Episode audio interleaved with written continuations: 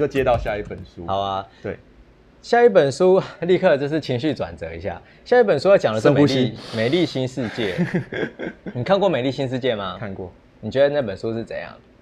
呃，在谈一个政体的一个描述，一个想象中的政体里面的人民必须要被政府整个这样子压抑住，然后政府请你干嘛你就干嘛，然后在一个每个人可能就有编号，或者是在只有一个被自视然后分配的一个的概念中，每个人过自己自认为幸福的生活。对，他的压抑本身是一个开放的呈现，就是在《美丽新世界》这本书里面，你会发现说，政府花钱，哦，呃，政府就是你也不用有生孩子的压力，因为政府会帮你做孩子，是。就是有那个输送带，然后开始哎、然后这孩子会被做出来，是。然后他就鼓励你说，你爱怎么玩就怎么玩。我的玩是双关语啊，就是你想要怎么，他在他在小朋友在被做出来之后，可能在那个那个呃幼儿的阶段，他就会鼓励你，就是说，哎，那你要不要就是去去发生性关系？是所以等于他就是在一个很小的时候就完全让小朋友就是完全放可以放任做任何他要做的事情啊。但是因为他在小时候，他把那个 baby 做出来的时候，就会帮他分一些等级，是比如说哦，你是最高等级的哦，好，那你什么都可以做是啊，你这个等级就是好像比较不 OK。哎，我们垃圾车来了，你们有听到垃圾车吗？我没有想到新主竟然中中午会收垃圾，好厉害。好，然后就是回到那个他们在做 baby 的过程啊，因为他要让这个世界维持某一种和谐。是那和谐的话，就是说有精英可以爱干嘛就干嘛对嘛。啊，然后当然就是要有一些人要服务没错精英嘛。对好，那也有一般的老百姓嘛。好，那老百姓存在是要干嘛？也没有干嘛，就是增加这个精英的这个世界的多元性。嗯所以等于那些那要服务大家的，要要生下来就是要当工工友的人，好或者是要做一些劳动活的人，就是他在出生在在在那个培养皿的过程当中，他就给他滴一些药水进去，嗯，让他增加这个技能，不是让他立刻坏掉。让他坏掉。哇！所以你在孩子就是生出来就是一个立刻生出来就是一个一个一个 delta，这是一个一个下等的阶级了。所以等于他透过这个这方式，个是赛亚人吗？完全是啊，就十七号、十八号那个方式，但是是坏掉的。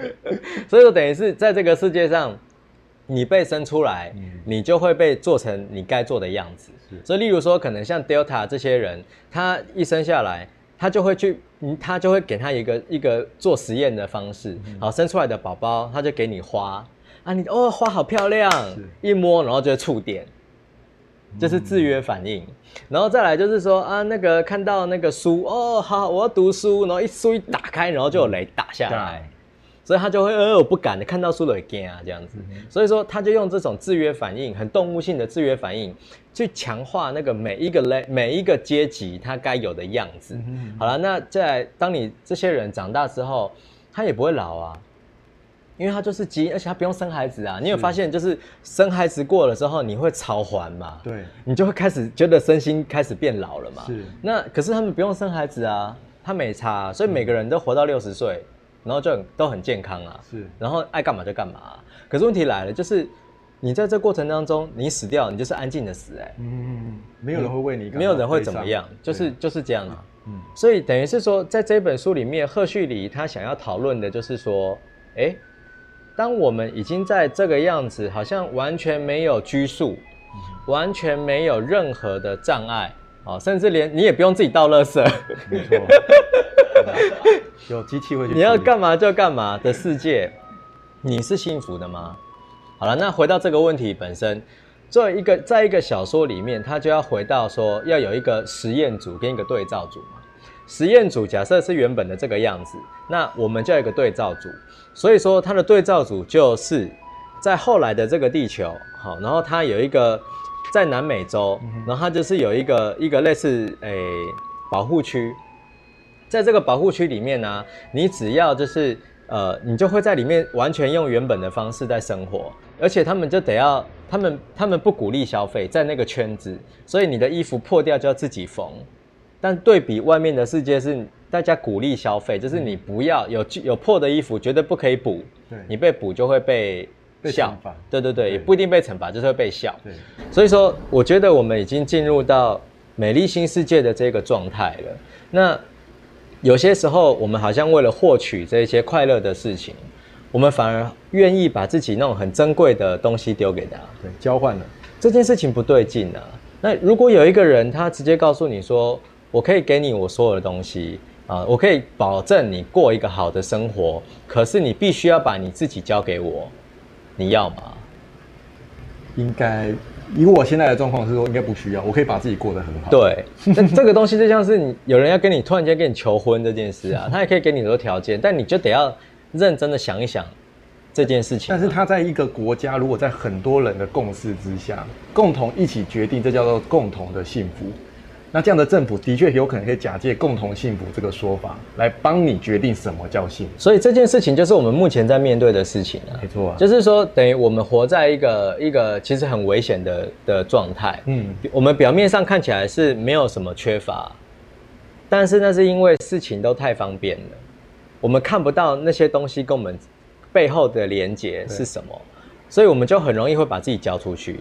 有些人好像哦，他讲话很有趣啊，他很亲切啊，好，那我就可以相信他，我就把票投给他，就是就是这样啊，就是这样。所以说，等于是我我觉得在这个时代，反而是最适合读《美丽新世界》，甚至还可以再搭配《动物农庄》或者是一九八四。对，就基本的那三本，因为这些东西全部都已经在我们的世界当中合在一起了嘛。是，所以你要你要看说。好，我们要讨论到现在的的的自由到底是怎么回事？嗯，动物农庄啊，对，动物农庄现在就是在讲完全完全吻合，你把它丢到美国的的的实境就是这个样子啊，对啊，他给你一个你以为的自由，可是这自由其实是一个被被塑造好的，然后我们在遵循这个自由的制度的当下，我们其实是不自由的。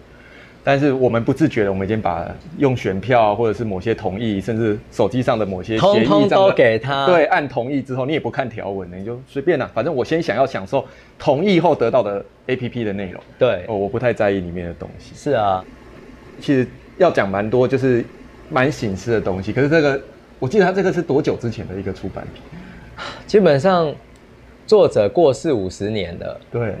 所以应该是一九，我有点忘记了，反正就是很，其实是真的很早的作品，对啊。所以他其实很早就预预测了人类的这个发展，有可能会之后会有一个这样的，而且他真的是完全变成一个预言书了。对，等一下他完全符合了，他好像真的建构出某一种大家觉得很棒的世界，而我们的世界也慢慢的朝他的方向走过去，这件事有点可怕。这个是你很早之前就很想要出版的书吗？是你的出版书单中一直排着有的。对，哇！而且我以后想要自己翻《动物农庄》，是因为比较短。我现在看到那种要翻翻出来要十万字，我都会有点逗懂啊。但它很它比较短，所以你后续会一直想要再增加更多的翻译类的作作品吗？会啊。那那原本的那个文学的部分的话。还会再继续经继续持续吗？应该是说华文的作品还是华文的作品慢慢的做，因为我发现一个问题是现在的市场的问题，是。它会让我必须要快速的做很多的决定，是。